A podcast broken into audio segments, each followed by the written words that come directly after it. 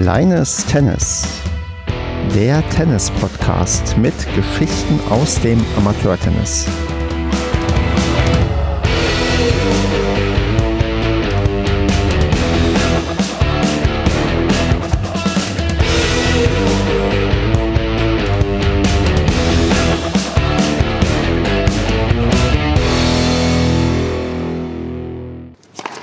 Kleines Tennis. Wir nehmen auf am 23.10.2020. Das ist Staffel Nummer 2. Alles ist ein bisschen anders. LKs haben plötzlich Nachkommastellen. Und ich freue mich heute eine, ja, einen Gast zu haben oder eine Gästin, ich weiß gar nicht, ob es das weiblich gibt, die eine LK hat, die bisher hier noch gar nicht da war. Und zwar die Leonie. Ich begrüße dich ganz herzlich. Hallo. Ja, du bist heute so die quasi, ja, der erste, die erste, die dabei ist in der neuen Staffel und ja, ich fange mal so ein bisschen an, wie ich eigentlich sonst immer anfange. Du musst jetzt mal sagen, bei welchem Verein spielst du, in welcher Altersklasse oder wie alt ähm, bist du und ähm, was ist deine aktuelle Leistungsklasse? Ja, also ich bin ähm, 17 Jahre alt und ich spiele für den Verein ähm, TC Mörs 08 und äh, ja, ich habe LK1. Genau, du hast LK1, damit habe ich quasi das ähm, Ziel erreicht, was ich eigentlich ähm, immer erreichen wollte, dass ich mich von ganz unten bis nach ganz oben durcharbeite. Und ähm, bei LK1, da muss man immer, glaube ich, dazu sagen, dass äh, die kriegst du ja, wenn du in der deutschen Rangliste drin bist, wenn ich das richtig recherchiert habe. Genau. Und dann hast du natürlich auch eine Position in dieser Rangliste und die musst du jetzt auch mal unseren Hörerinnen und Hörern sagen. Ja, also ich bin ähm, auf Platz, ich glaube, irgendwo um die 400, würde ich jetzt sagen, ja. In äh, welcher Rangliste? In der allgemeinen ähm, Damenrangliste? Ja, genau. Okay. Mm, aber den genauen Platz weißt du gar nicht. Nee. Also das ist, das ändert sich ja auch immer wieder, weil ja auch immer wieder eine neue Rangliste rauskommt. Deswegen, ja, manchmal guckt man dann drauf und manchmal guckt man nicht drauf. Und deswegen, ja. Die, die das ändert aber, sich oft. Wie, wie, wie, oft wird die denn aktualisiert, weißt du das? Ähm, ich glaube zweimal im Jahr oder so oder öfter. Hm. Da weiß ich das gar nicht genau. Also, also ich glaube auch, die wird zweimal im Jahr aktualisiert, weil ähm, ich hatte bei, bei uns im Verein gibt es auch jemand, der ist in der U12 ähm, Rangliste der ähm, in, in, Deutschland und ich, ich, ich hätte jetzt einfach mal unterstellt, aber das scheint nicht so, so, so zu sein. Du war, also man wartet nicht ähm, auf die neue Rangliste, um zu gucken, wo man steht, sondern man ähm, lässt das einfach so nebenher laufen. Also du bist nicht diejenige, die dann irgendwie unbedingt sehen muss, wo man gerade ähm, sich befindet.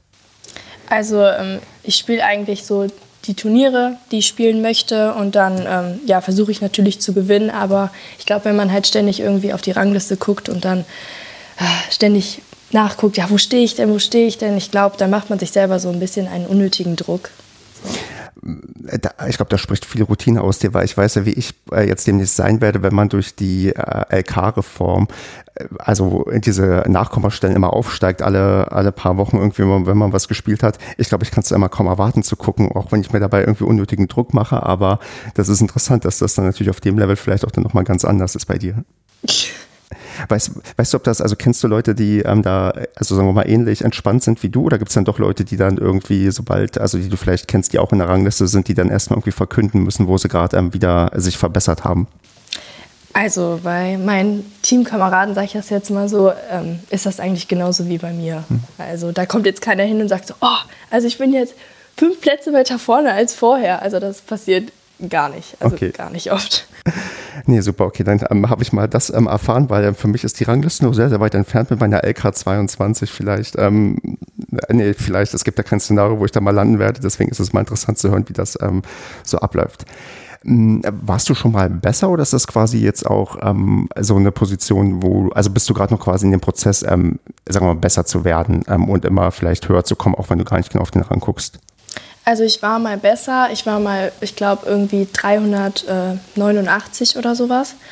Und äh, dann kam so eine Zeit, da hatte ich ähm, eine Erkältung und dann mal eine Verletzung und das hat sich irgendwie alles so hingezogen. Und dann habe ich jetzt ähm, wenig Turniere gespielt und ähm, dadurch bin ich halt jetzt auch direkt wieder abgerutscht auf der Rangliste ein bisschen. Ja, verstehe.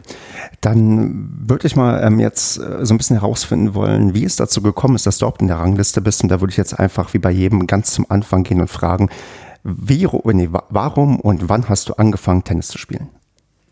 Also ich habe mit ähm, sechs Jahren angefangen, Tennis zu spielen. Das kam eigentlich eher durch einen Zufall, weil ähm, ja, mein Opa hat halt ähm, irgendwie Tennis gespielt und dann ähm, hat er halt gesagt, ja, wie wäre es denn, wenn du mal irgendwie zu einer Probestunde gehen würdest und sowas. Und ich war halt immer total irgendwie, ich, mich, mich haben Ballsportarten irgendwie total fasziniert früher. Und deswegen ähm, ja, bin ich dann mal zu einer ähm, Probe-Tennisstunde gegangen in ähm, Tönes Forst beim Oliver Moors und dann ja, konnte ich nicht mehr aufhören. Ja, also das ist immer schwierig, weil ähm, mit sechs Jahren, da kann man sich ein wenig bewusst erinnern, wobei bei dir ist es so, das ist noch ein bisschen näher dran als ähm, ja, bei mir. Weißt du noch so, wie die ersten ähm, Stunden, wie das erste Tennis so war, wie du das vielleicht so als Kind auch dann wahrgenommen hast, ob du quasi gleich wusstest, ach, das ist genau der richtige Sport für mich oder hat man da das inzwischen auch schon vergessen, weil du ja auch schon so viel auf dem Tennisplatz gestanden hast? Um ehrlich zu sein, habe ich es äh, vergessen. Das ist völlig okay. Aber ich weiß noch, dass ich, äh, ich weiß nicht mehr, ob das in der ersten Stunde oder in der zweiten Stunde war. Auf jeden Fall haben wir uns mal äh, eingelaufen und dann ähm, bin ich hingefallen auf mein Knie und dann hatte ich da so eine Schürfwunde an meinem Knie. Also das war das ist eigentlich so die einzige Erinnerung, die ich noch so an die ersten Stunden habe, dass ich mich da mal verletzt habe und dann hat mich die Mama von dem Oliver Moore so verarztet. Ja. Das ist schon lustig, weil normalerweise würde man ja erwarten, dass das zu einem Trauma führt und die ähm, Kinder dann nie wieder zum Tennis wollen. ja. War anscheinend nicht der Fall. Dann, ähm, gut, dann, dann ging es quasi ja los ähm, mit dem Tennis und ich unterstelle mal für jemanden, der jetzt auch in der Rangliste in dem, ähm, sagen wir mal, jungen Alter schon ist, dass man äh, früh gesehen hat, dass du was drauf hast, dass du Talent hast oder wie war das bei dir? Also, ähm, mir sagen halt manch, also viele Trainer haben halt damals gesagt, so ja, ähm, sie hat auf jeden Fall Talent und ähm, es wäre schade, wenn man das Talent jetzt irgendwie wegwerfen würde und sie hat auch Potenzial, den Sport halt äh, weiterzumachen und so weiter. Ja, und ähm, mit dem Olli hatte ich auf jeden Fall eine richtig gute Stütze. Bei dem habe ich eigentlich quasi ähm, alles gelernt von der äh, Technik her und von vielen Sachen auch so charakterlich und menschlich und ja. Hm, dann ging es dann quasi auch also früh mit irgendwelchen Erfolgen los. Also hat man, also ab wann wird man dann auch, wenn man so, also nicht Mann, sondern in dem Fall du, ab wann hast du dann auch angefangen, sowas wie ähm, Turniere oder Medienspiele mitzumachen? Also hat man da auch ähm, ja, früh irgendwie den ersten Pokal oder irgendwie sowas geholt? Also meinen ersten Pokal, das weiß ich noch, das war so ein äh, Kleinfeldturnier. Da haben sogar noch Mädchen gegen Jungs gespielt. Ähm, und das habe ich dann gewonnen. Da habe ich im Finale gegen äh, einen Schulkameraden gespielt. Das habe ich dann gewonnen, aber das war U8, glaube ich. Also das war wirklich richtig jung. Und das war auch bei ähm, Olli in St. Tönis. Und halt, ich glaube, die richtigen Turniere, sage ich mal, die fingen so bei U10, U12 an. Wenn man halt auch so anfängt, ähm, Kreismeisterschaften dann mitzuspielen. Und dann geht es weiter mit Bezirksmeisterschaften und dann mit Verbandsmeisterschaften quasi. Und hast du quasi all die Sachen dann auch in dem äh, jungen Alter schon mitgemacht oder dich da irgendwie zeitnah quasi bis in die Verbandsmeisterschaften hochgearbeitet? Also ähm, ja, das war, das war so, dass die Verbandsmeisterschaften früher auch so noch Orange Cup und so hießen, weil wir halt noch klein waren und dann mit äh, irgendwelchen anderen Bällen anstatt mit den gelben halt gespielt haben. Aber das war auf jeden Fall schon im frühen Alter so, dass man da ja damit gespielt hat ist das, äh, jetzt bin ich irritiert tatsächlich, das heißt Orange Cup oder hieß Orange Cup aufgrund auch der, der Ballfarbe, weil ja, ich kenne das ja, auch. Ja, genau, ja. Die, die Kiddies spielen immer mit anderen ähm, Bällen und die haben auch andere Farbe und das ist dann quasi der Grund. Ja. Ah, super, dann ist das auch ein Rätsel, was sich für mich gelöst hat, äh, dass ähm, öfters irgendwie das Wort Orange vorkam, aber gut. Dann, äh, okay, also dann äh, ist das quasi ähm, ja, recht äh, früh dazu gekommen, dass du da auch ja Sachen gewonnen hast. Ähm, hast du denn noch, ja, weiß nicht, alle Pokale, alle Urkunden bei dir irgendwo rumliegen, rumstehen? Gerade dieses ähm, U8 Kleinfeldturnier, gibt es da irgendwo noch den allerersten Pokal, der bei dir im Zimmer steht? Oder wie macht man das mit den ähm, Auszeichnungen, die man dann aus so ganz früher Zeit irgendwie noch hat? Tatsächlich habe ich ähm, alle Pokale noch die ich jemals in meinem Leben gewonnen habe. Nur ähm, das waren halt so viele, also dass ich auch immer, wenn ich mein Zimmer halt sauber gemacht habe beim Abstauben, da war es irgendwie auch so ein bisschen eine kleine Last. Und dann dachte ich mir, komm, pack die doch mal alle in eine Kiste und stell die dann unten in den Keller und behalt nur die, die dir halt irgendwie persönlich eben viel bedeuten. Und darunter war halt auch eben der erste Pokal, den ich da im Kleinfeld da gewonnen habe. Und der steht tatsächlich noch in meinem Zimmer. Aber die anderen, die sind in der Box im Keller gelandet. Wirklich alle oder gibt es noch andere wichtige Pokale, die bei dir noch im Zimmer stehen? Ähm, ich glaube, die erste Kreismeisterschaft, die ich gewonnen habe, die steht auch noch ähm, da und auch einfach ein paar Pokale, die äh, halt optisch irgendwie auch schön sind. Ah, okay. Ähm, äh, sind die auch, also gibt es auch einen besonders großen, den du hast, den du eigentlich gar nicht irgendwo hinstellen kannst, weil der viel zu viel Platz wegnimmt? Ähm, tatsächlich nicht. Leider mussten wir, ähm, es gibt ja auch so Jugendwettkämpfe, die man halt macht, wenn ähm, da spielen Bezirke quasi gegen die anderen äh, vier Bezirke, die wir haben. Und da kriegt man halt so einen großen Pokal, das nennt sich dann Talentiade. Und den haben wir halt mal gewonnen. Aber das ist halt ein Wanderpokal, deswegen mussten wir den wieder abgeben. Ja, und jetzt äh, ist der nicht mehr bei uns, sondern woanders. ähm, Talentiade, das ist dann, äh, wie, wie finden sich die, also die, man sammelt quasi die besten Leute aus dem ähm, Bezirk, äh, entsprechend der Altersklasse und die treten dann gegeneinander an. Genau. Und ist das dann in, im Rahmen von so einem Tagesturnier oder ist das verteilt über die Saison? Wie macht man das dann? Ich glaube, also das war bei uns damals so, dass das ein Wochenende lang war. Und da hat man nicht nur Tennis gespielt, sondern auch ähm, Hockey und Fußball gegeneinander gespielt. Und man hat auch so ähm, verschiedene ähm, Läufe ähm, gemacht, die man dann quasi in der schnellsten Zeit halt eben ablaufen musste.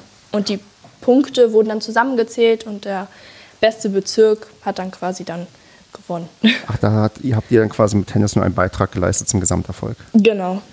Ah, verstehe. Das ist ja natürlich auch ähm, recht spannend.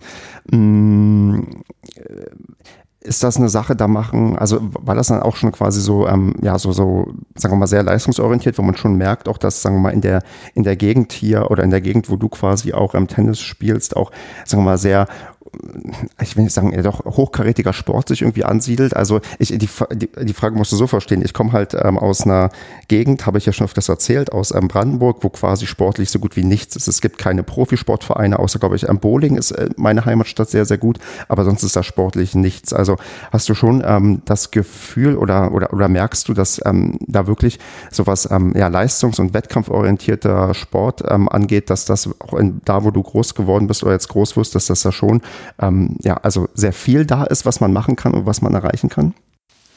Also ich finde schon, weil man halt ähm, so viele Möglichkeiten, finde ich, hat, ähm, generell in NRW so Tennis zu spielen, weil das halt bei uns, finde ich, total verbreitet ist. Mhm. Mm, du hast ja schon gesagt, du bist äh, bei immer noch im, ähm, in welchem Verein nochmal? Sorry, ich habe es schon wieder vergessen. Äh, TC Mörs 08. Genau. Bist du da immer noch quasi, ähm, quasi haupt, ähm, oder haupttennisspielmäßig unterwegs oder hast du auch mal den Verein gewechselt oder bist du irgendwo anders hingegangen? Ähm, ja, mit Mörs ist das so eine Geschichte. Äh, ich war, ähm, bin von St. Tönis, als ich angefangen habe, Tennis zu spielen, irgendwann nach Mörs gegangen. Und dann bin ich von Mörs nach Blau-Weiß-Krefeld gegangen. Und seitdem äh, Winter jetzt bin ich wieder in Mörs gelandet. Also ja. Okay.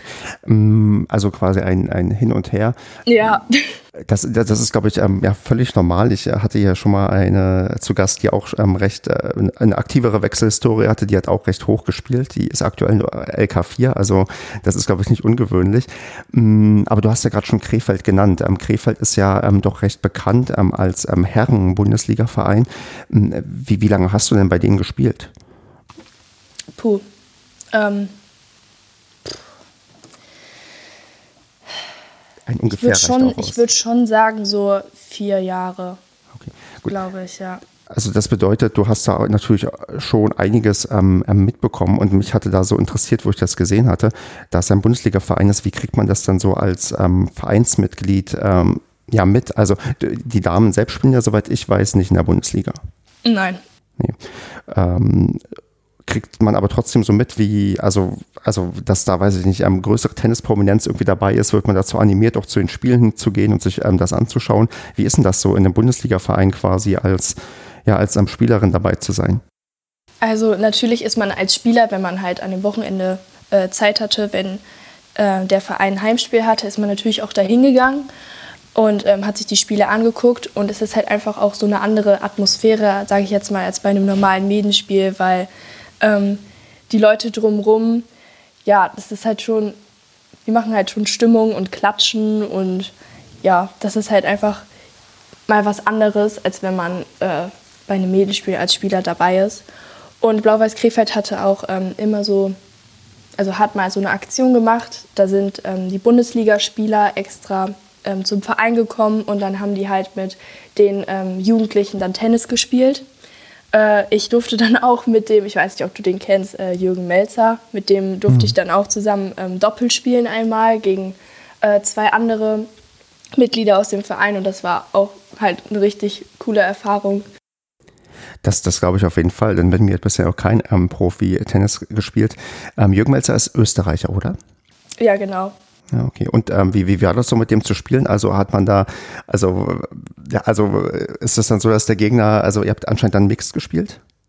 Ähm, ja, genau. Äh, ist es dann so, dass ähm, der, die andere Seite immer probiert, auf den ja Nicht-Profi zu spielen, also dass du die ganze Zeit die Bälle bekommen hast oder ähm, konnte Jürgen auch ähm, ein bisschen ins Spiel eingreifen? Also tatsächlich habe ich äh, gegen ihn gespielt. Sorry, falls das jetzt eben ah, so okay. falsch rüberkam. Aber ich habe mit, äh, einem, mit einem Kumpel gespielt und er hat quasi gegen uns gespielt. Das Witzige war, dass er seine Tennisschuhe vergessen hatte. Und dann stand er halt mit weißen Chucks auf dem Tennisplatz. Ja, das war auch äh, ja, eine lustige Aktion, weil danach waren sie halt nicht mehr so weiß. Und wie ist das Spiel ausgegangen? Hat er euch gnadenlos fertig gemacht oder hat er euch so ein bisschen Chancen gelassen, dass ihr ein paar Punkte sammeln konntet? Also ich habe quasi, äh, also ich habe mit meinem Kumpel 7-5 den Satz gewonnen. Ich weiß nicht, ob er da vielleicht irgendwie extra uns ja, den Sieg dann quasi ermöglicht, aber. Da waren dann bestimmt die äh, Chucks dran schuld. Ja, ich glaube auch. Also dann ähm, würde ich mal jetzt ein bisschen nochmal dazu übergehen, wie der Alltag eines ähm, LK1, einer LK1-Spielerin ist. Weil ich vermute, also ich bin jemand, im Sommer spiele ich so zweimal die Woche oder versuche das zumindest. Im Winter ist es dann nur einmal die Woche. Wie läuft das denn bei dir ab? Also wie viel Training ähm, hast du denn so normalerweise im Sommer und im Winter? Also von den Stunden her deckt, also ist es eigentlich komplett, sage ich mal, gleich viel im Sommer wie auch im Winter.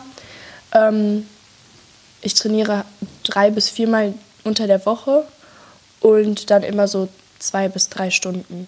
Und ist das dann, also, also was trainiert man so? Also ist da, ähm, ich vermute mal fast so viel Fokus auf Technik muss man vielleicht gar nicht mehr bei dir machen, sondern ist es dann ähm, Taktik, spielerisch oder hast du dann auch so Konditionstraining und so? Wie, wie, wie, was für ein Trainingsplan hat man denn da? Weil ähm, bei mir ist halt immer so, ich habe immer das Gefühl, wenn ich Training habe, dann trainiert man halt irgendwas, was so, so gerade anliegt oder was gemacht werden sollte. Wie ist das denn bei dir? Und ähm, um noch eine weitere Frage einzuwerfen, das sind glaube ich schon viel zu viele, aber ich mache es trotzdem, ähm, ist auch Mannschaftstraining mit dabei? Also ähm, montags habe ich ähm, beim Olli-Training, ähm, der fokussiert sich eigentlich immer sehr auf ähm, taktische und spielerische Sachen. Also zum Beispiel äh, Richtungswechsel, dass man halt aus dem Cross-Duell auch mal einen Longline-Ball halt spielt, weil ähm, das halt schwieriger ist. Oder dass man ähm, mal nach vorne ans Netz geht, halt einfach so ein paar ja, taktische Sachen, die man im Match halt eben braucht. Und ähm, dann trainiere ich halt noch ähm, zweimal in Mörs äh, und da gibt es halt zweimal die Woche ein sogenanntes Fördertraining. Das ist dann halt auch eben ein Mannschaftstraining, was man dann ähm, eben vom Verein halt äh, angeboten bekommt. Und äh, da ist halt auch eine Stunde, also eine halbe bis eine Stunde ähm, Konditionstraining dabei. Und da macht man halt auch viele, ähm, ja, sag ich mal, ähm, läuferische Sachen, äh, Sprints oder äh, ja auch mal einen Staffellauf oder äh, auch so ein bisschen was mit, ähm, also viel mit den Füßen, sage ich jetzt mal. Also mal über eine Hürde oder mal Slalom oder sowas, ja. Ähm, ich unterstelle mal, sind das die Sachen, auf die man weniger Bock hat, weil ich weiß ja genau, wie ich als Freizeitspieler bin. Ich habe eigentlich nur Bock, die ganze Zeit auf dem Platz zu stehen und zu spielen, aber das ist dann bei dir wahrscheinlich ganz genauso. Ja, deswegen bin ich halt eigentlich ganz froh, dass das Konditraining am Anfang ist, weil dann hat man es halt hinter sich gebracht und mhm. dann spielt man noch Tennis bis zum Ende, weil ich glaube, wenn ich vorher Tennis hätte und dann danach noch Kondi, ah, ja, ich weiß ja nicht, ob die Motivation dann halt noch so groß ist, wenn man halt erst das gemacht hat, was einem mehr Spaß macht. Und äh, ich vermute jetzt auch, ähm, es ist dann quasi auch aber kein Platz mehr, um dann vielleicht nochmal so just for fun sich mit Leuten zum Spielen zu verabreden, weil sowieso der eigentlich die Woche schon ziemlich durchgetaktet ist mit ähm, Tennis die ganze Zeit. Ja, das stimmt. Mm, wie, wie ist denn da die ähm, ja, mm, Vereinbarkeit äh, mit quasi ähm, Schule und Sport? Weil das ist ja schon ein Faktor, ähm, das eine Menge Zeit kostet. Das geht dann irgendwie natürlich auch ja mit einer quasi Belastung einher. Nebenbei muss man ja irgendwie noch vielleicht Hausaufgaben machen oder sich auf Klausuren vorbereiten. Ähm, ich unterstelle mal, Tennis ist so professionell, man hat da einen Blick drauf, dass das auch funktioniert bei den ähm, ja, ähm, Tennisspielerinnen. Ich sag mal, das ist wirklich sehr schwierig, äh, das alles zu strukturieren und zu organisieren mit Hausaufgaben und Klausuren und so weiter, weil ähm, halt natürlich die Schule, Schule Leistungen verlangt und dann halt auch eben das Tennis ja, man brauchte halt auch so eine gewisse Disziplin, sage ich jetzt mal, äh, ja, das halt richtig zu takten. Aber gut, dass wir auf das Thema kommen, weil ich muss ähm, sagen, dass ähm, ich immer einmal die Woche zum Verbandstraining gefahren bin nach Essen. Und mhm. das ist halt immer um 4 Uhr, hat das halt angefangen. Und ähm, das kann ich jetzt leider nicht mehr wahrnehmen, eben durch die Schule, weil ich äh, jeden Tag bis 4 Uhr Schule habe. Mhm. Und deswegen ist das für mich jetzt zum Beispiel keine Option mehr, dahin zu fahren. Und da hätte ich halt auch drei Stunden Training gehabt. Ja. Aber das ist klar die Priorität dann natürlich ähm, bei der Schule und ähm, dann muss man halt leider darauf verzichten, auch wenn es wahrscheinlich ähm, nochmal ein qualitativ hochwertiges Training wäre, was du da bekommen würdest. Ja. Ja, okay, das ist schade. Ja, das ist äh, schwierig. Ich meine, hast du so ein bisschen, also wenn du jetzt auch vielleicht auf deine Klassenkameradinnen und Kameraden so guckst oder deine, die Leute, mit denen du quasi auch ähm, zur Schule gehst, ähm, also ist das schon eine Sache, wo du merkst, du verzichtest da wirklich aktiv auf was oder ist das dann quasi dein Hobby und die anderen haben halt ihr anderes Hobby, wo die vielleicht auch einfach weniger Zeit drin äh, irgendwie verbringen?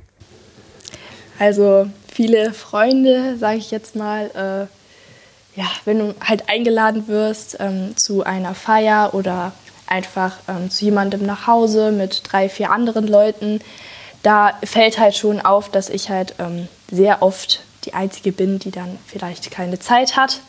Und dann kommen auch manchmal so Kommentare so, oh, warum hast du denn keine Zeit? Hast du wieder ein Turnier?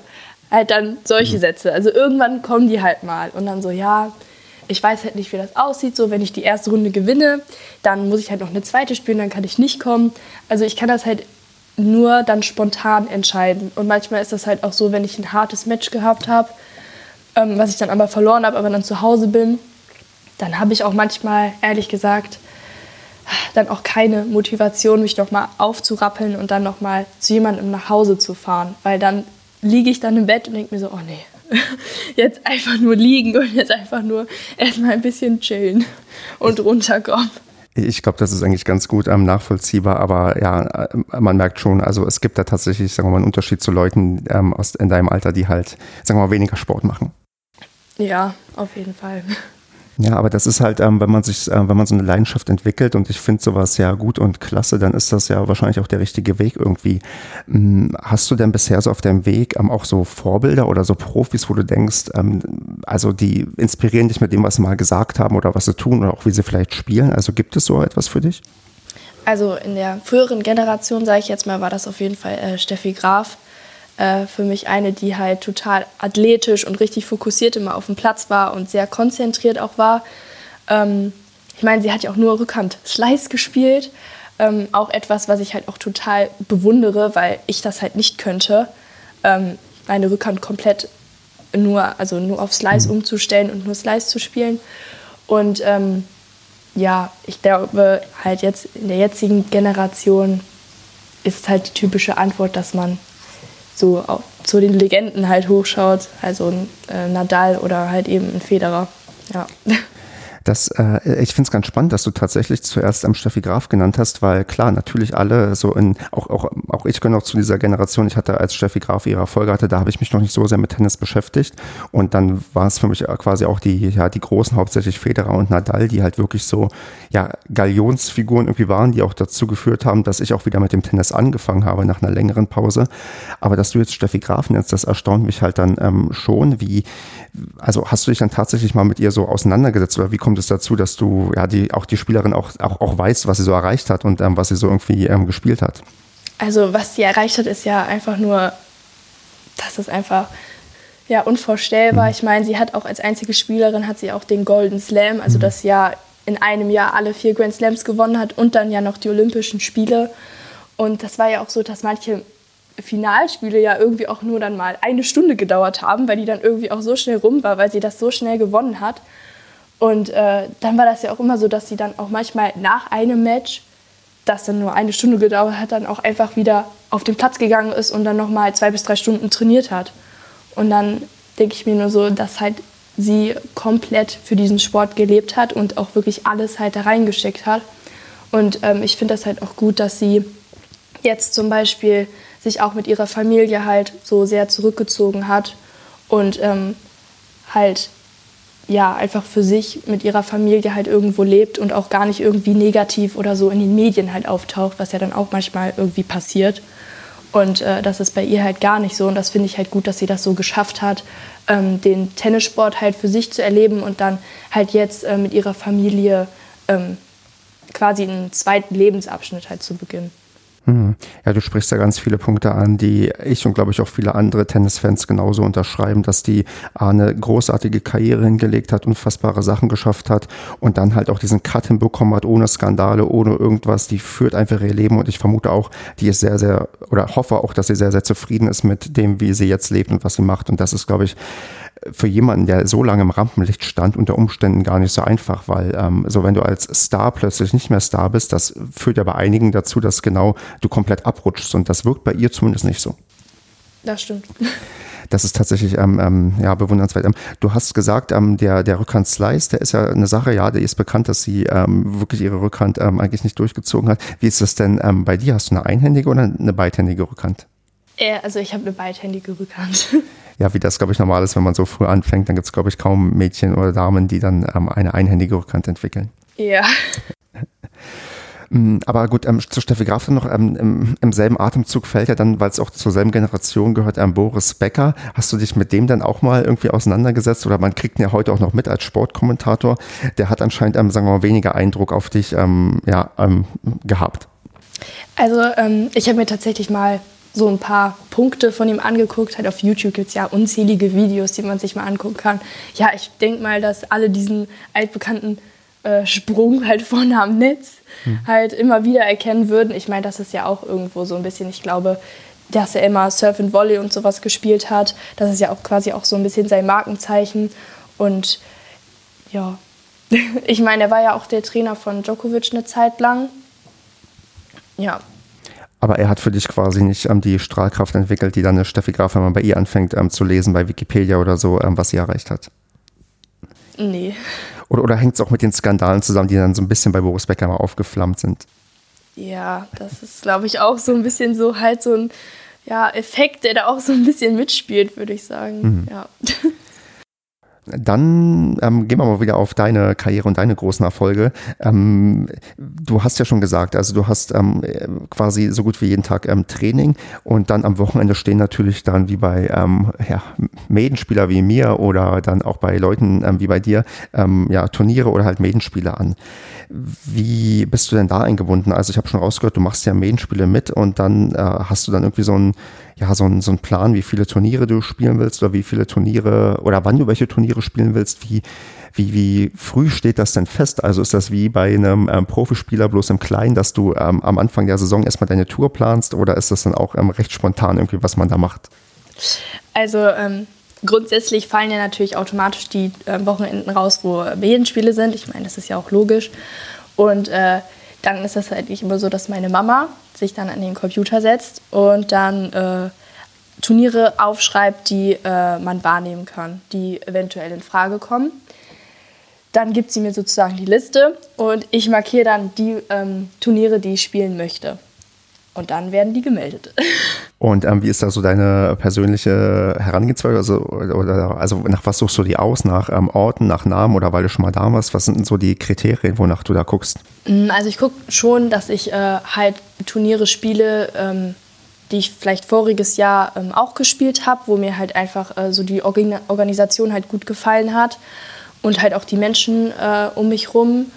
Und auch, ich gucke auch so ein bisschen auf die Orte, weil ähm, wenn man halt eine lange Anreise hat und lange irgendwie auch so im Auto gesessen hat, sage ich jetzt mal, dann ähm, weiß ich, dass ich dann ähm, auch so ein bisschen ja, müde bin. Also ich werde hm. halt müde, wenn man halt auf der Autobahn ist und die ganze Zeit nur geradeaus guckt und einfach nur so eine kilometerlange Straße dann einfach nur sieht. Ja, dann ist es auch so ein bisschen so mit dem Wahrmachen. Es fällt mir einfach dann auch irgendwie schwerer. Deswegen gucke ich auch so ein bisschen, dass halt ähm, die Anreise nicht so lang ist. Und ähm, gibt es irgendein Turnier, was du so äh, die letzten Jahre so als oder irgendein Turnierstandort, was du so als Lieblingsturnier ähm, für dich auserkoren hast, wo du sagst, da musst du auf jeden Fall immer hin, weil es da irgendwie so toll ist? Ähm, in Wuppertal gibt es ein Turnier. Ja, da muss man lange hinfahren, das stimmt. Aber das wird halt äh, organisiert von ähm, den Eltern von einem sehr guten Freund von mir, der halt auch im äh, Verband halt eben trainiert. Und das Turnier ist einfach total toll. Also die Anlage ist total super und ähm, mittlerweile, ähm, weil man halt die beiden Söhne von den Eltern halt sehr gut kennt, ähm, hat man auch so einen richtig guten ähm, Freundeskreis irgendwie da entwickelt. Und ähm, dann war das auch so, dass dann, wenn man halt ein Match hatte, dass dann alle zu deinem Match gekommen sind, dich unterstützt haben. Und ich mag halt dieses, ähm, ja, einfach dieses Teamgefühl, diesen Zusammenhalt, den man dann auch von außen bekommt. Und das war eine echt coole Erfahrung und die, ja, nehme ich immer gerne jedes Jahr dann so mit. Das glaube ich, das klingt auch sehr toll und gerade was du so ansprichst, auch dieses, ähm, sag mal, dieses Miteinander, was man dann auch erlebt, das ist ja beim Tennis ist ja tatsächlich ein Einzelsport. Das ist ja oft so, dass das gar nicht so ähm, irgendwie bei vielen im Fokus stehen kann, dass man irgendwie ja, gute Freunde hat oder viele Leute, aber man merkt dann am Ende doch, ähm, Tennis, obwohl es so viele betreiben, die Welt ist dann doch sehr, sehr klein und man trifft doch wahrscheinlich auch auf deiner Ebene oft das dieselben, mit denen man sich gut versteht und mit denen man irgendwie auch entspannt nach dem Match noch plaudern kann. Ja. ich, ich darf nicht so geschlossene Fragen stellen, dann kannst du mal Ja oder Nein antworten. Ähm, aber dann sag noch mal, du hast ähm, gerade äh, so im, im, Nebensatz erwähnt, deine ähm, äh, Mutter schaut dann nach, ähm, dein, äh, nach möglichen Turnieren. Ähm, also wie das dann zu erwarten ist, deine Familie, die unterstützt dich da auch tatkräftig bei, ja, bei, deinem, bei deinen Plänen und beim Tennisspielen. Ja, total. Also ich werde auch äh, natürlich auch irgendwie zu jedem Turnier werde ich auch immer hingebracht. Ich meine, dass die halt äh, auch dann die Zeit haben oder halt eben die Zeit in so in meine Turniere oder in die Trainingszeit, weil die müssen mich auch zum Training fahren, weil Mörs ist ja nicht einfach um die Ecke, ähm, dass sie halt quasi ihre Zeit opfern, um diese in mich zu investieren, ist natürlich auch, äh, finde ich halt mega schön, weil ja. Ja, aber der, also es gab noch nicht, auch gab schon die Ansage, dass wenn du ähm, äh, Führerschein hast, dass du dann alleine fahren musst? ähm, ich glaube, ich würde dann sogar einfach von meiner Seite aus sagen, ja, ich fahre jetzt alleine, weil zum Training würde ich alleine fahren, aber ich glaube, zu Turnieren, ich finde es einfach besser, wenn da irgendwie noch einer dann so mit dabei ist, der mich dann ja, unterstützt und der dann von außen auch noch mal so zuguckt. Mhm. Ja, das ist, glaube ich, ähm, recht wertvoll. Ich war ja dieses Jahr auch auf ein paar LK-Turnieren und auch alleine da. Und das ist natürlich schon dann irgendwie, hatte ich auch den Vergleich zwischen alleine da sind oder vielleicht meine Frau ist mitgekommen oder so.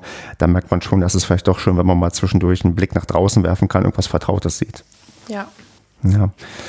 Mm, kommst du dann gut mit Zuschauern im Allgemeinen zurecht oder ist das eine Sache, die dich eher ähm, ja, stört oder die dich ähm, nervös machen kann? Ähm, das kommt halt auch immer darauf an, welches Turnier das ist. Also sehr stark. Also wenn jetzt eine Verbandsmeisterschaft ist, da bin ich schon ja, am Frühstückstisch total nervös und rede zum Beispiel überhaupt gar nicht. Also da rede ich wirklich gar nicht. Mhm. Und äh, wenn man halt da ankommt, da gibt es halt sehr viele bekannte Gesichter, die man sieht bei den Mädels und halt bei den Jungs und halt auch Leute, mit denen man so seit, die man seit zehn Jahren oder so kennt. Und wenn die halt zugucken, dann gibt dir das halt auch so einen gewissen Push. Aber es ist halt auch so, dass äh, wenn irgendwie wichtige Leute da sind, dass man dann halt auch zum Beispiel keinen Fehler machen will und dass man sich dann selber auch noch so ein bisschen dann mehr unter Druck setzt. Heißt wichtige Leute, Leute, die dich in irgendeiner Form entdecken könnten oder was verstehe ich darunter? Ähm, ja, also ich habe äh, zum Beispiel, wenn dann mein Verbandstrainer dann an der Seite ja. steht und mir dann so zuguckt, denke ich mir so, okay, jetzt zeig dem, was du gelernt hast und dann spielst du jetzt hier einen guten Ballwechsel. Ja, und dann ist es eigentlich eher so, dass man den dann verliert, den Punkt. okay, da fehlt dann vielleicht so ein bisschen der, der Tunnelblick und das Ausblenden, aber das, ähm, das, das kann man halt oft gar nicht so einfach. Das ist, ist, ist das eine Sache, die, ähm, die kann man sich auch im Training gar nicht trainieren, oder? Oder wie wird das irgendwie mal thematisiert? Also eigentlich ähm, kann man das nur trainieren, wenn man ähm, Spiel, also spielt.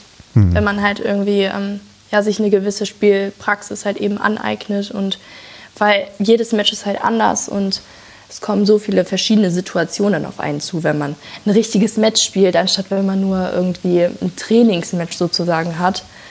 Ja, deswegen muss man Turniere spielen, um das halt in den Griff zu bekommen, so das Mentale und sowas.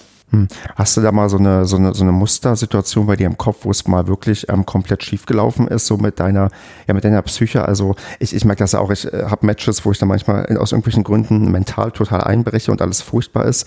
Und manchmal gibt es irgendwie einen Grund dafür. Hast du so ein, so ein, so ein, so ein Negativerlebnis, was du irgendwie so erzählen kannst, was so auf deiner Ebene passiert ist? Ähm.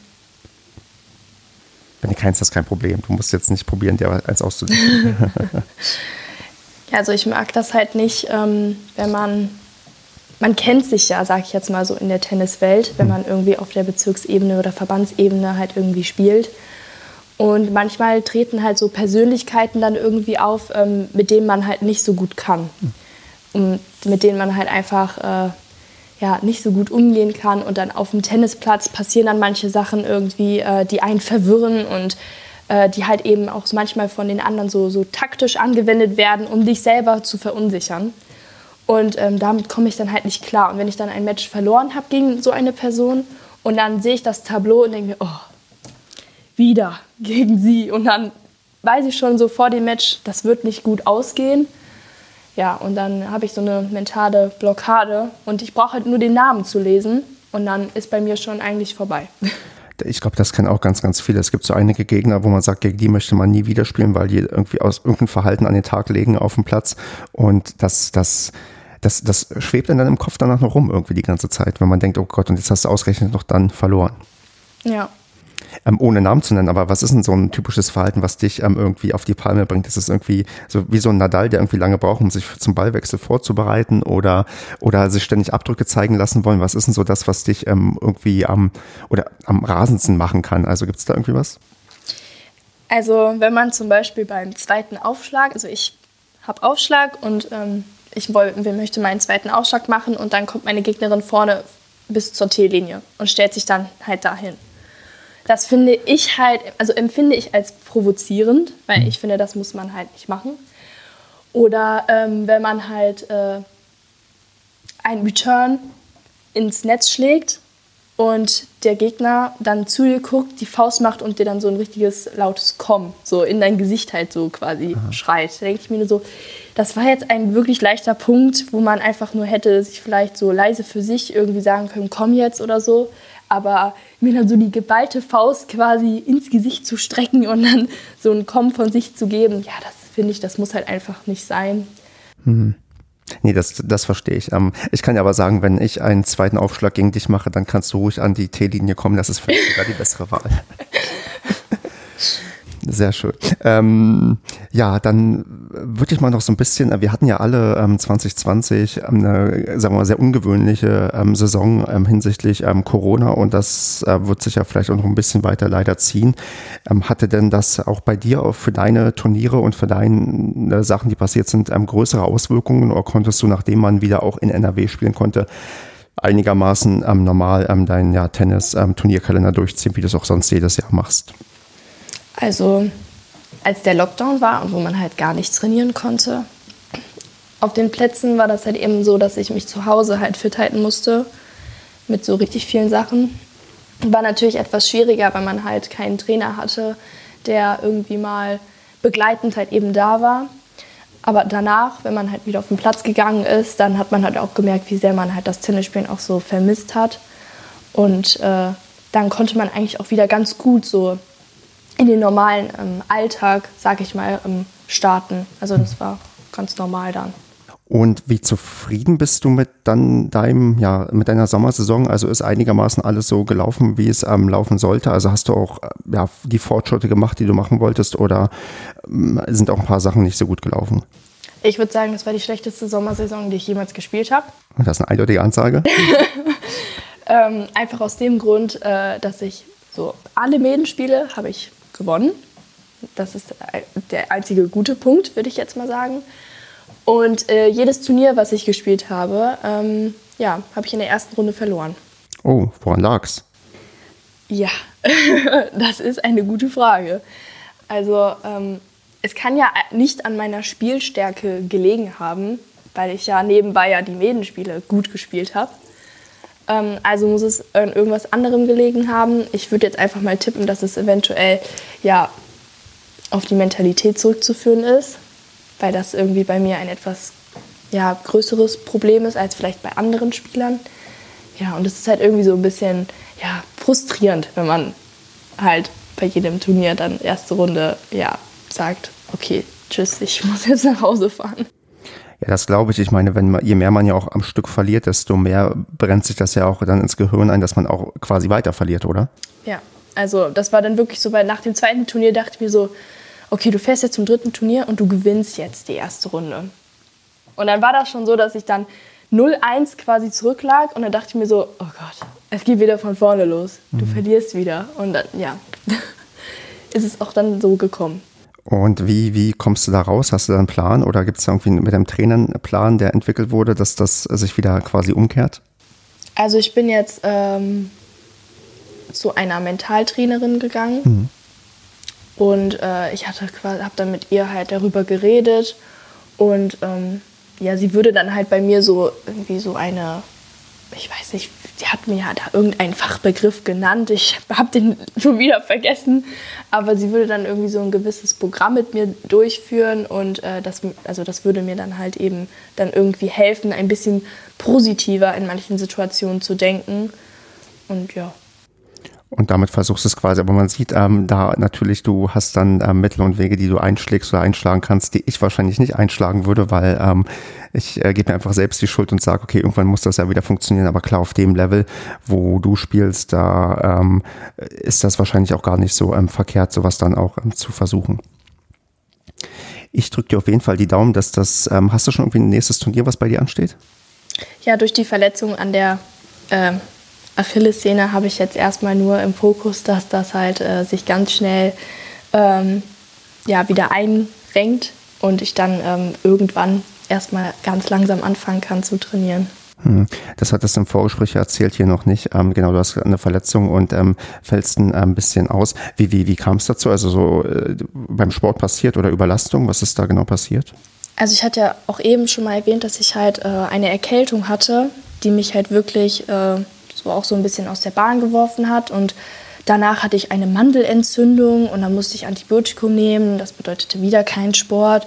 Und dann war ich halt erstmal so, ich glaube, zwei bis drei Wochen habe ich dann erstmal so gar, gar keinen äh, Sport oder geschweige denn Tennis gespielt. Und dann habe ich halt ähm, angefangen zu trainieren. Direkt halt die zwei bis drei Stunden, die halt eben auf dem Plan standen und das dann halt zwei Tage hintereinander ja, und dann nach dem zweiten Tag habe ich dann halt so gemerkt, so, boah, also irgendwas äh, läuft hier an meinem rechten Fuß nicht ganz richtig. Und dann wurde das über das Wochenende total, also hat sich extrem verschlimmert. Und dann bin ich halt dann montags direkt zum Sportmediziner gefahren. Ja, und der hat mir dann gesagt, dass das eine Reizung an der äh, Sehne ist und dass ich halt Glück gehabt habe, dass sie mir nicht komplett durchgerissen ist. Also hätte ich weiter trainiert, sage ich jetzt, meinen dritten Tag, da meinte er so, ja, dann hättest du eine 50-50 Chance gehabt, dass die dann komplett durchgerissen wäre und dann wärst du jetzt erstmal mindestens ein halbes Jahr ja, nicht mehr auf dem Tennisplatz. Naja, man hört schon raus, 2020 lief anscheinend echt überhaupt nicht optimal bei dir auf nee. den Ebenen. Ach nee, dann drücke ich die Daumen, dass auch das ähm, schnell ähm, ja, ausheilt. Ich, ich habe ja tatsächlich auch ähm, Verletzungssorgen so ein bisschen ähm, am Handgelenk und ähm, werde da demnächst auch mal zum Arzt gehen, weil ähm, das wird irgendwie auch nicht besser. Und das ist so ärgerlich, wenn man so einen Sport ähm, so gerne macht und irgendwie Bock hat und dann wird man durch sowas ausgebremst. Ja, Handgelenk ist auch nicht so super. Ja, ja wir, wir haben es schon nicht leicht als Tennisspieler. Wenn wir beide wieder fit sind, dann müssen wir mal gegeneinander spielen und dann ähm, zeigst du mir, wie, ja, wie gut du meinen zweiten Aufschlag retournieren kannst. Am besten, ich bleibe dann vorne an der T-Linie stehen. genau, das wird klappen. Ähm, trotz alledem würde ich mit dir jetzt noch so ein bisschen in die Zukunft schauen, denn da haben wir hier noch so das, ähm, ja, das Spezialthema auf dem ähm, Zettel. Und da geht es um ja, Tennis, USA und dich. Und da würde ich dich doch einmal fragen, was hast du eigentlich so in der Zukunft vor, was ähm, das Tennis angeht? Und ähm, musst du dafür vielleicht sogar Deutschland verlassen? ja, also nach meinem Abitur ähm, möchte ich gerne ein Stipendium bekommen und dann halt eben äh, nach Amerika fliegen und da an einem College meiner Wahl hoffentlich äh, dann studieren.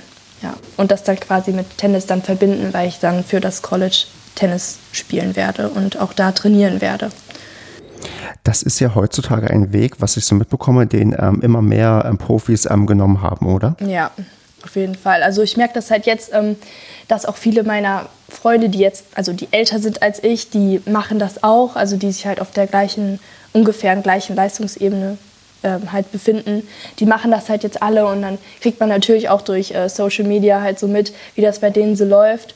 Ja, da kriegt man irgendwie auch immer mehr Lust und dann so, ja, ich möchte das auch irgendwann und dann oh, nur noch ein ja, Dreivierteljahr, dann bist du auch da und ja. Und, und, und Ziel ist quasi wirklich tatsächlich ähm, damit ähm, zu gucken, ob man quasi den Sprung in den ähm, Profibereich schafft. Also natürlich hat man das im Hinterkopf, mhm. sage ich jetzt mal, dass man vielleicht dadurch irgendwie den Sprung halt schafft. Aber in erster Linie geht es mir eigentlich so darum, dass ich halt während meines Studiums auch die Chance habe, äh, weiterhin halt den Sport zu verfolgen, den ich halt liebe. Aber ich glaube, das schaffen so wenige. Also letztendlich Profi zu werden. Schön wäre es natürlich, also ich will das jetzt hier nicht irgendwie schlecht machen oder so, aber ich glaube, da ja, muss halt wirklich komplett alles stimmen. Verstehe, das ist dann eher so die Sache, du willst ähm, eine gute fundierte ähm, Ausbildung dabei halt ähm, Tennis spielen können und wenn die ähm, sehr kleinprozentige Chance eintritt, dass da sogar mehr draus wird, dann wirst du die ergreifen und sonst hast du halt einfach eine ähm, super ähm, ja, Ausbildung quasi genossen in einem Fach. Welches studierst du dann? Also ich möchte halt später hier in Deutschland dann Lehrerin werden. Mhm. Und das ist halt dann auch so ein bisschen schwieriger, weil man dann halt auch gucken muss, ähm, ich würde halt gern Englisch studieren und dann auch eventuell ähm, Geschichte oder Sport. Und da muss man halt wirklich auch ganz genau gucken, wie das dann halt in, ja, in den USA angeboten wird. Dass es quasi auch hier angerechnet werden kann. Genau, dass halt, wenn man jetzt äh, zurückkommt, dass man nicht die ganzen ja, vier Jahre da umsonst da irgendwie was gemacht hat. Ähm, wie, wie ähm, läuft denn da jetzt so, du meintest dreiviertel Jahre die, sagen wir mal, Vorbereitung? Also musst du da irgendwelche Tests machen? Musst du auch mal irgendwie Tennis vorspielen, damit die Leute wissen, ob du da irgendwie auch weiter Tennis spielen darfst? Was ist denn da jetzt so das ähm, ja, Dringlichste, was so die nächsten Wochen und Monate erledigt werden muss? Also es gibt zwei Tests, die man ähm, machen muss, also die ähm, anstehen. Und zwar ist es einmal der SAT-Test. Das ist ein ähm, Test gemischt aus Englisch und Mathematik. Und ähm, man muss halt, also man, man kann 1800 Punkte erreichen in dem Test. Und je mehr Punkte man halt eben hat oder bekommt, ja, desto besser ist es.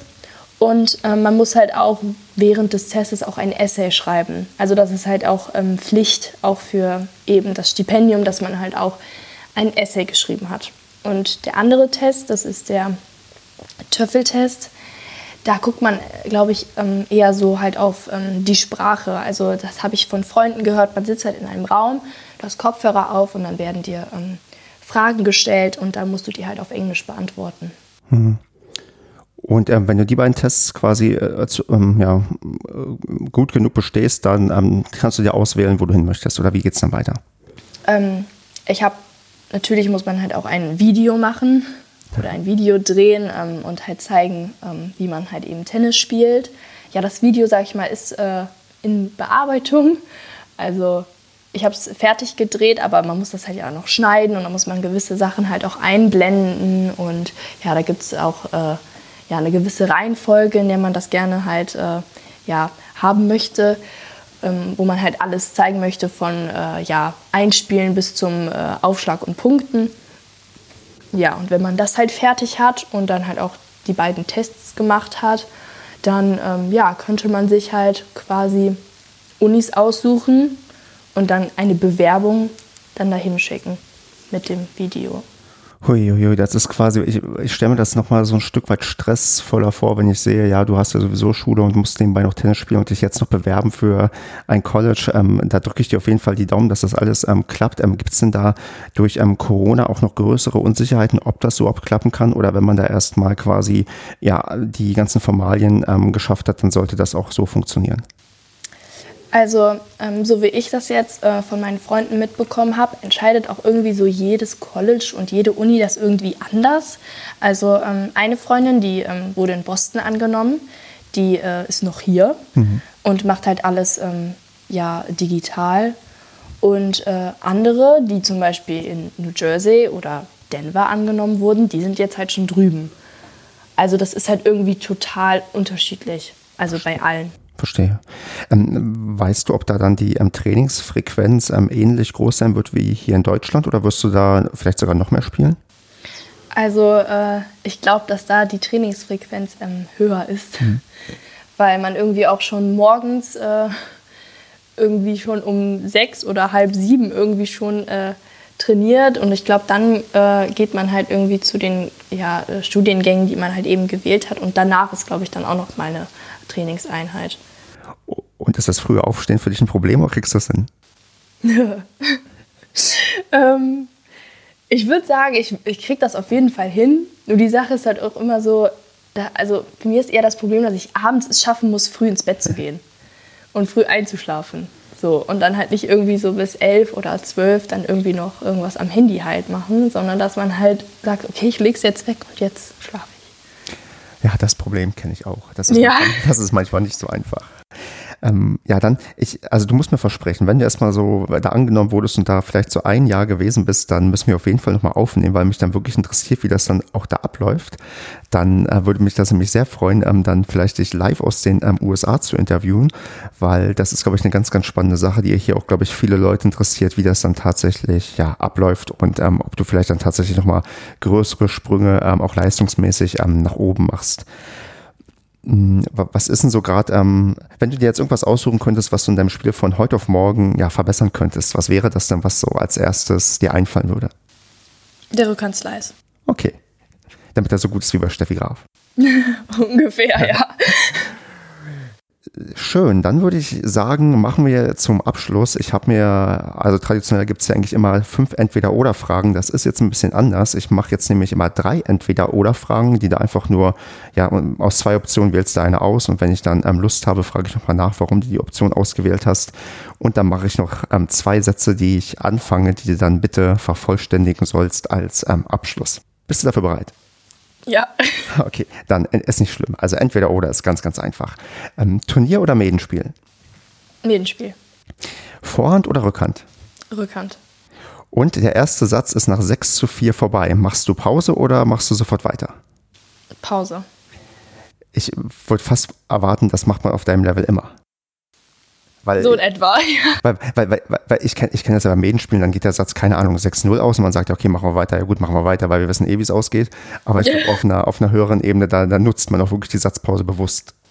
Ja, auf jeden Fall.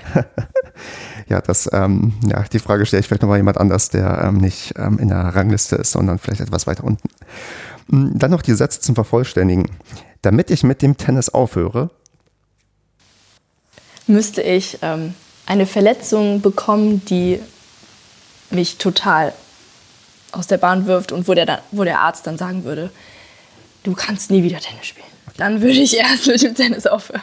Das hoffen wir natürlich nicht. Und das Schöne ist, dass man ja Tennis auch sehr körperschonend spielen kann, auch wenn man dann vielleicht manche Sachen nicht mehr machen kann. Also von daher, das hoffen wir mal trotzdem, dass du weiter ähm, fit und munter gut Tennis spielen kannst. Und zum Abschluss was Positives. Ähm, mein Ziel ist es, ja, nach Amerika zu kommen. Das ist doch wunderbar. Gut, ähm, Leonie, ist, gibt es noch etwas, was du an die große, weite, kleine Tenniswelt ähm, hinaus ähm, sagen möchtest? Ähm, dass man sich vielleicht von Corona und den ganzen Sachen nicht unterkriegen lassen soll und dass man trotzdem halt weiter auch so seinen Alltag verfolgen sollte. Das sind sehr, das, das sind sehr, sehr tolle Schlussworte. Ähm, ich danke dir recht herzlich dafür, dass du dir die Zeit genommen hast. Ein großes Dank geht auch an den Karl, der uns hier beide zusammengebracht hat, der hier ähm, zu Gast war in der ersten Staffel. Liebe Grüße nach Tennis Forst und ja, Leonie, ähm, unsere Verabredung, wenn wir beide wieder fit sind, steht. Da gucken wir mal und ähm, bis dahin wünsche ich dir eine gute Zeit. Dankeschön. Mach's gut. Das war Kleines Tennis. Auf der Website kleinestennis.de findet ihr die Links zum Abonnieren und ihr erfahrt, wie man mich am besten erreichen kann.